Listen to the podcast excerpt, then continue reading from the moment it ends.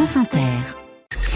À la une du 18-20 et du premier journal de la soirée, un prisonnier transféré. Salah Abdeslam a quitté la Belgique et la prison d'Aaron, remis aux autorités françaises pour purger sa peine en France. La réclusion criminelle à perpétuité incompressible pour sa participation aux attentats du 13 novembre. Ses avocats dénoncent une violation de l'état de droit. Et l'une de ses avocates françaises, justement, maître Olivia Ronan, est l'invitée de ce journal.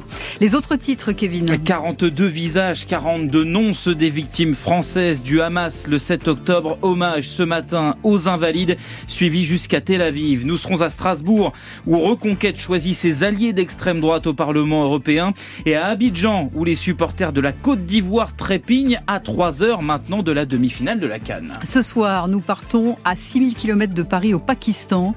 On vote demain pour les législatives dans le cinquième pays le plus peuplé du monde et on voit mal comment le candidat soutenu par les militaires pourrait ne pas l'emporter.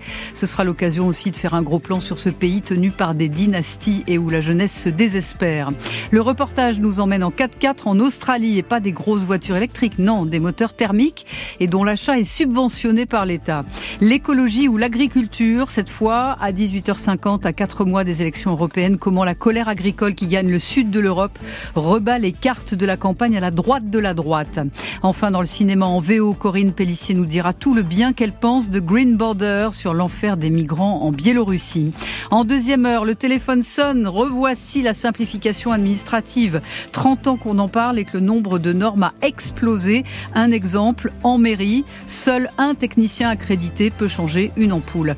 Alors comment élaguer Racontez-nous vos petites et grandes tracasseries administratives, simples citoyens, chefs d'entreprise ou encore maires. Un numéro, le 01 45 24 7000 au téléphone et sur WhatsApp. C'est donc un retour inattendu. Celui de Salah Abdeslam en France, le seul membre encore en vie des commandos terroristes du 13 novembre 2015 à Paris et Saint-Denis, condamné à la perpétuité incompressible. Il est arrivé en début d'après-midi à la prison de Réau en Seine-et-Marne après avoir passé un an et demi à Arun en Belgique où il a été jugé pour sa participation aux attentats de mars 2016. Le procès s'est achevé l'été dernier. Il devait alors revenir en France. Bonsoir Charlotte Piret. Bonsoir. Mais ça c'était sans compter sur un bras de fer entre Paris et Bruxelles. Oui, un bras de fer débuté lorsque Salah Abdeslam a demandé à pouvoir purger sa peine en Belgique, là où il est né, a toujours vécu, où vit sa famille et où ses conditions de détention sont semble-t-il plus favorables. Pas de caméra 24 heures sur 24 comme dans sa cellule de Fleury-Mérogis. Le 3 octobre dernier, un juge civil belge accède temporairement à sa demande et empêche son retour en France alors imminent.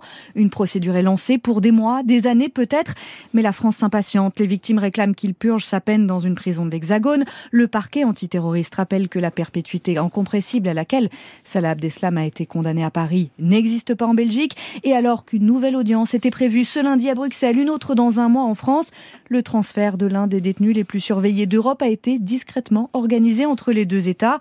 Emmené ce matin à la frontière où il a été ensuite pris en charge par les forces de l'ordre françaises. Un retour surprise, légalement irrévocable selon le parquet fédéral belge, quand les avocats de Salah Abdeslam dénoncent eux un passage en force en violation des règles de droit. Explication signée Charlotte Piret, service police-justice de France Inter. Bonsoir, maître Olivier Ronen. Bonsoir. Vous êtes l'une des deux défenseurs français de Salah Abdeslam. Qu'est-ce que vous reprochez aujourd'hui à la justice française?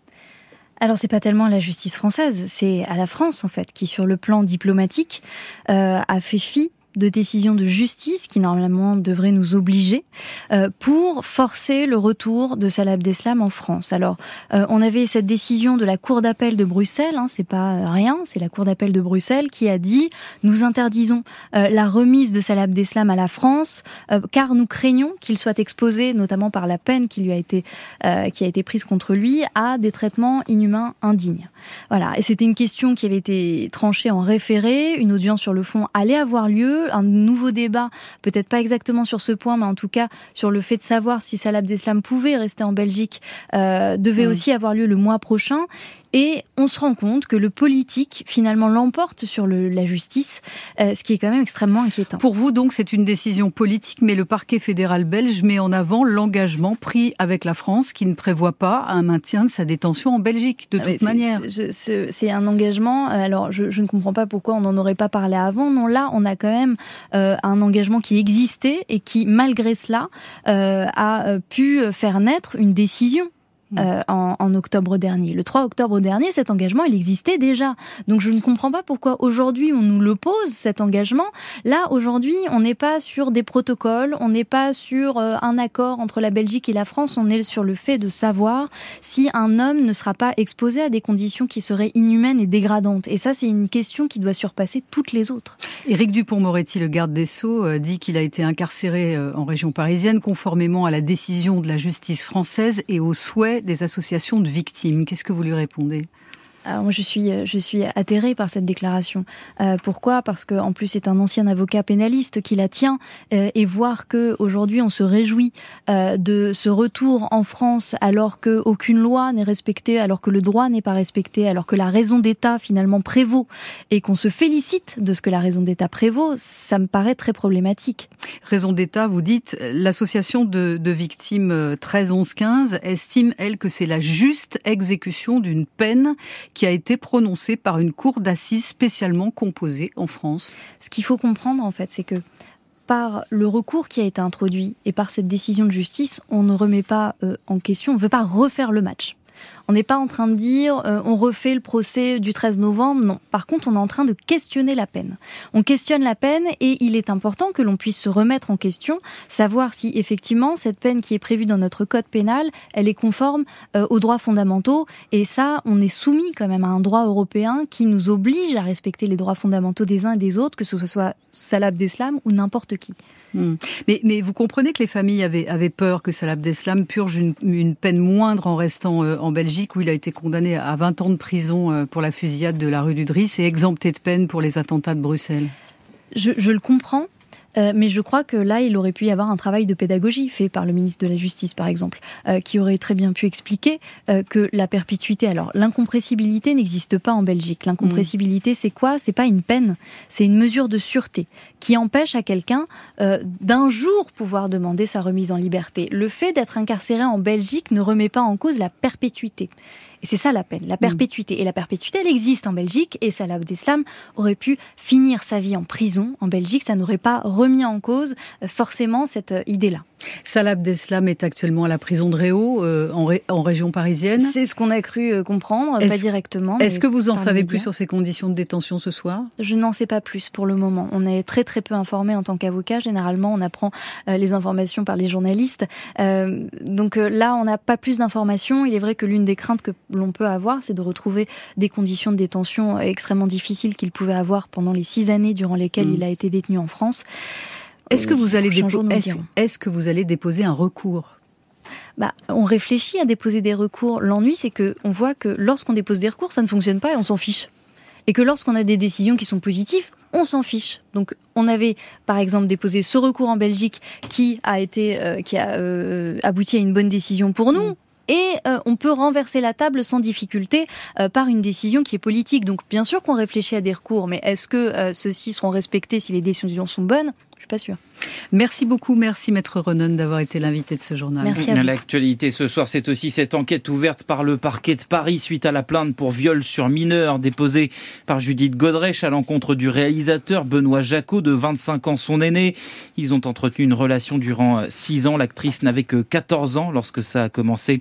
Benoît Jacot nie les accusations de viol. Quand du côté de la Civise, la commission sur l'inceste et les violences sexuelles faites aux enfants, la vice-présidente Caroline Rey-Salmon se met en retrait total ce soir des travaux alors qu'elle est visée par une plainte pour agression sexuelle, retrait indispensable à la sérénité des travaux et au maintien de la confiance des victimes, écrit la Civis dans un communiqué. Des conséquences régionales incalculables. Voilà ce que prédit ce soir Antonio Guterres en cas d'assaut terrestre de l'armée israélienne à Rafah, où se sont réfugiés des dizaines de milliers de Palestiniens tout au sud de la bande de Gaza, à la frontière avec l'Égypte. Le secrétaire général de l'ONU qui réclame de nouveau un cessez-le-feu humanitaire immédiat au Proche-Orient ce soir. L'Égypte et le Qatar promettent à ce sujet un nouveau cycle de négociations à partir de demain au Caire pour parler d'échanges entre les otages enlevés le 7 octobre et des prisonniers palestiniens. Un accord espéré par les familles alors que trois chaises sont restées vides ce matin aux Invalides à Paris, symbolisant les trois franco-israéliens présumés otages à Gaza. Cérémonie en mémoire des 42 Français Français lors des attaques terroristes du Hamas le 7 octobre. Le plus grand massacre antisémite de notre siècle, a dit Emmanuel Macron, face aux 42 portraits portés dans la cour. Un hommage suivi aussi à Tel Aviv, un écran géant installé sur la place des otages à l'initiative de l'ambassade de France en Israël. Le reportage de notre correspondant sur place, Thibault Lefebvre. Il a parlé pendant de très longues minutes. Un discours poignant, mais aussi très politique. Daniel Lifshitz a critiqué l'inaction du gouvernement israélien, puis il a imploré le président français Emmanuel Macron de continuer à faire tout ce qui est en son pouvoir pour libérer son grand-père, Oded, 83 ans et 124 jours en captivité dans l'enfer de Gaza. Macron a organisé une cérémonie pour les 42 victimes françaises du 7 octobre. Et puis il a réalisé quelque chose d'historique en réunissant autour de la table à Paris tous les interlocuteurs pour essayer d'obtenir un accord. Je l'appelle à continuer à faire un effort supplémentaire parce que nous sommes très proches de cet accord. Je pense que les relations entre Israël et la France sont suffisamment fortes pour qu'il puisse faire ça. Pendant la cérémonie, la foule est restée debout, silencieuse. De nombreux franco-israéliens étaient présents. Mieux vaut tard que jamais. Gabriel espérait depuis de longues semaines cet hommage national. Ce qui me déçoit un peu, c'est ce manque de conviction de la part de nos dirigeants de dire les choses telles qu'elles sont plutôt que de mettre de la pommade et retourner sa veste constamment. Après la Marseillaise, Gabriel et tous les autres ont entonné l'hymne israélien. La tikva, ça signifie espoir en hébreu. Thibault Lefebvre. Procédure simplifiée, sanctions plus fortes contre ceux qui refusent d'aller au front.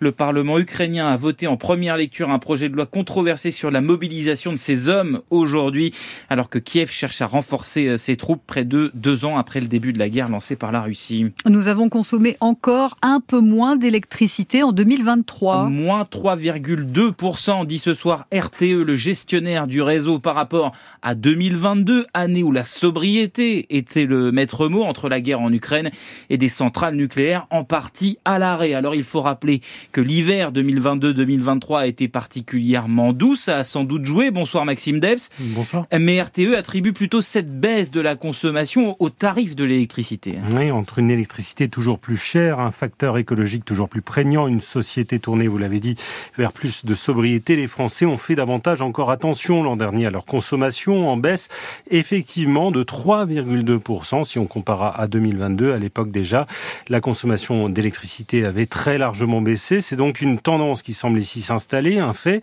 On pense beaucoup plus le soir désormais à débrancher téléphone, ordinateur qui avant restait connecté à la prise. RTE y voit effectivement et sans surprise une réaction à la hausse des prix.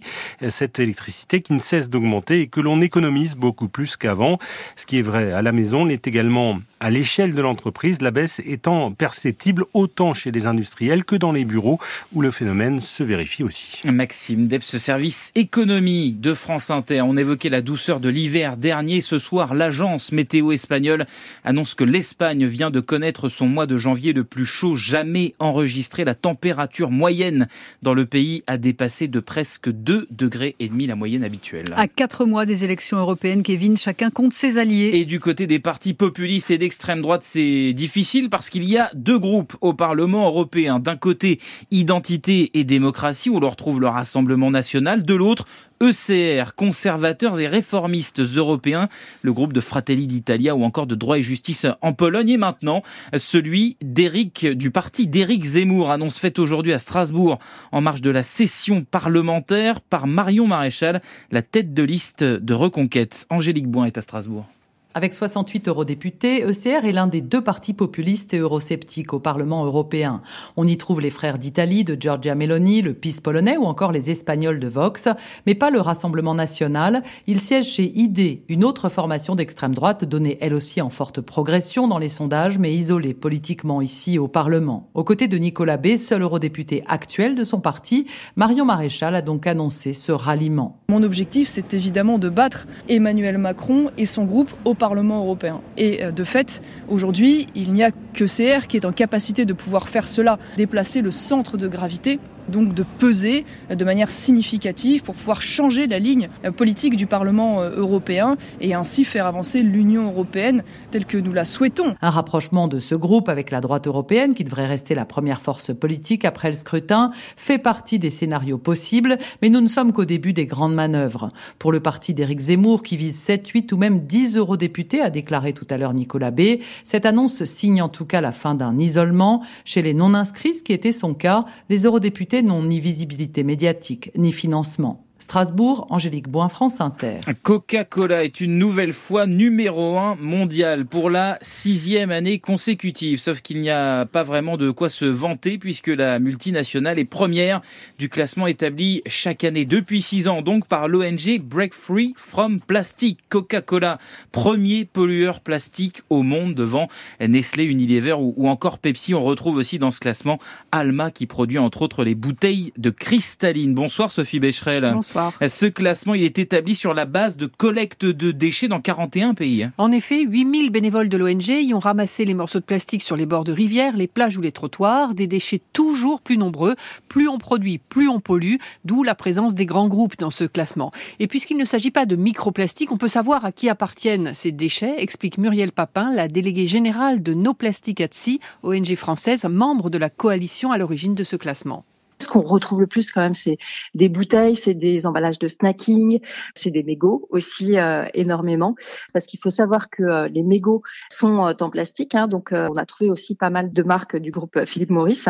Puis parfois, on trouve des déchets plus inattendus, des pneus, etc. voilà. En dépit des messages mettant en avant la protection de l'environnement de la part de ces grands industriels, les progrès semblent inexistants. Pendant les JO, des efforts annoncés par les partenaires comme Danone, Coca-Cola ou la ville de Paris sont prévus. Pourtant, l'afflux de millions de touristes aura un impact fort les gens vont pas être chez eux, donc en fait, ils vont avoir recours à de la restauration rapide de manière euh, plus massive. Et donc, on sait qu'il y a un risque qu'il y ait beaucoup plus de plastique à usage unique aussi mis sur le marché à cette occasion-là. On appelle en fait l'ensemble des acteurs à être très vigilants sur la réduction du plastique et que derrière, puisqu'il y a un héritage aussi euh, des JO, on soit pas dans une glorification du plastique à usage unique, mais plutôt des modes de consommation différents qui reposent sur le réemploi des emballages. Bonne nouvelle, pour ces JO, les gourdes, sauf celles en verre, seront acceptées. Sophie Becherel, chef du service Sciences, Santé, Environnement de France Inter. Les Ivoiriens vibrent pour leurs éléphants. Demi-finale de la Coupe d'Afrique des Nations de football. Ce soir, la Côte d'Ivoire, à domicile, affronte la République démocratique du Congo à 21h. Le dernier carré, c'était inespéré pour cette équipe qui, il y a trois semaines, était quasiment éliminée. Le sélectionneur a même été limogé avant même les huitièmes de finale. Mais ce soir, dans les rues d'Abidjan, on croise les doigts pour une finale. Reportage Franck, Franck Ballanger. Excitation, fébrilité, confiance, doute extrême, les Ivoiriens sont aux confins des sentiments les plus opposés avant cette demi-finale contre la République démocratique du Congo. Je ne sais pas quoi penser. C'est compliqué ce match, mais quand même, on va gagner. Oui, oui, oui, oui, fort 2-0 pour la Côte d'Ivoire. Ismo est taxi et il faut espérer qu'il est moins perdu au volant que dans ses pensées, mais il est loin d'être une exception. Depuis la qualification, les Ivoiriens disent tout et son contraire à propos du match de ce soir. Anne Désirée travaille dans un hôtel de Marcory, un quartier résidentiel d'Abidjan. Elle a beau chercher, elle ne se souvient pas d'une ambiance et d'une attente pareille avant une rencontre des éléphants. Hum, non, non. Merci à tous ceux qui ont eu l'idée d'organiser cette canne ici. Ça nous a vraiment rassemblés. Ça a vraiment créé une cohésion chaque soir autour de notre télé. Nous sommes ensemble, on attend toujours la victoire. Donc, je sais que cette canne a apporté beaucoup plus à la Côte d'Ivoire, surtout en ambiance et en joie. Anne Désiré sait que la Côte d'Ivoire a déjà réussi sa Coupe d'Afrique à la maison. Elle espère seulement pouvoir profiter encore quelques jours de cette ambiance unique. Le reportage de Franck Ballanger, Côte d'Ivoire, RDC, c'est donc à 21h. L'autre demi-finale oppose en ce moment même le Nigeria à l'Afrique du Sud. Ça fait toujours 0 euh, à 0 après un peu moins de 20 minutes de jeu. Le foot ce soir, c'est aussi la suite des huitièmes de finale de la Coupe de France. Lyon-Lille, coup d'envoi dans un peu plus de 10 minutes à 20h30. Les amateurs de Saint-Priest qui évoluent en 5 division affrontent Valenciennes de Ligue 2. Et puis à 21h, le PSG reçoit Brest. Ah, merci euh, Kevin Dufresne. À tout à l'heure euh, pour Sous les radars. Pour l'instant, on jette un coup d'œil vers le ciel. La météo avec Vitacitral TR+, des laboratoires Acepta, gel réparateur pour les mains abîmées par le froid, les gels hydroalcooliques et les lavages fréquents, en pharmacie et parapharmacie. Bonsoir Sébastien Léas. Bonsoir Christelle, bonsoir à tous. De la pluie et du vent sur le nord Oui, les perturbations vont se succéder puisqu'après celle d'aujourd'hui, une autre va gagner la Bretagne ce soir et se propager vers le nord-est demain matin, suivie d'une nouvelle perturbation demain après-midi qui s'étendra déjà entre le Finistère, la Normandie et les Pays de la Loire. Ces différents passages de pluie régulières s'accompagneront de vents assez forts. Les rafales vont même monter d'un cran sur le nord-ouest demain après-midi. Attention aussi aux vents violents sur l'ouest des Pyrénées demain. Par débordement, des pluies pourront toucher le Poitou-Charentes, le centre-Val de Loire et la Bourgogne-Franche-Comté, voire le Nord-Auvergne, le Lyonnais et les Savoies demain matin. Dans le sud-ouest, le temps sera plus sec, mais le ciel sera drapé d'un épais voile nuageux. On trouvera plus de soleil autour de la Méditerranée, les éclaircies se propageant l'après-midi vers le Massif central, la vallée du Rhône et les Alpes du Nord. Et toujours cette grande douceur. les températures resteront 4 à 6 degrés au-dessus des normales saisonnières, voire plus par endroit. Demain après-midi, il fera 12 degrés à Strasbourg, 13 degrés à Metz, Rouen et Lille, 14 degrés pour Paris, Besançon et Brest. On attend 15 degrés à Lyon et Bordeaux, 17 degrés à Marseille et Ajaccio, 18 pour Toulouse, 19 à Nîmes et jusqu'à 21 degrés pour Perpignan. Merci. À tout à l'heure après le journal de 19h pour un nouveau point météo.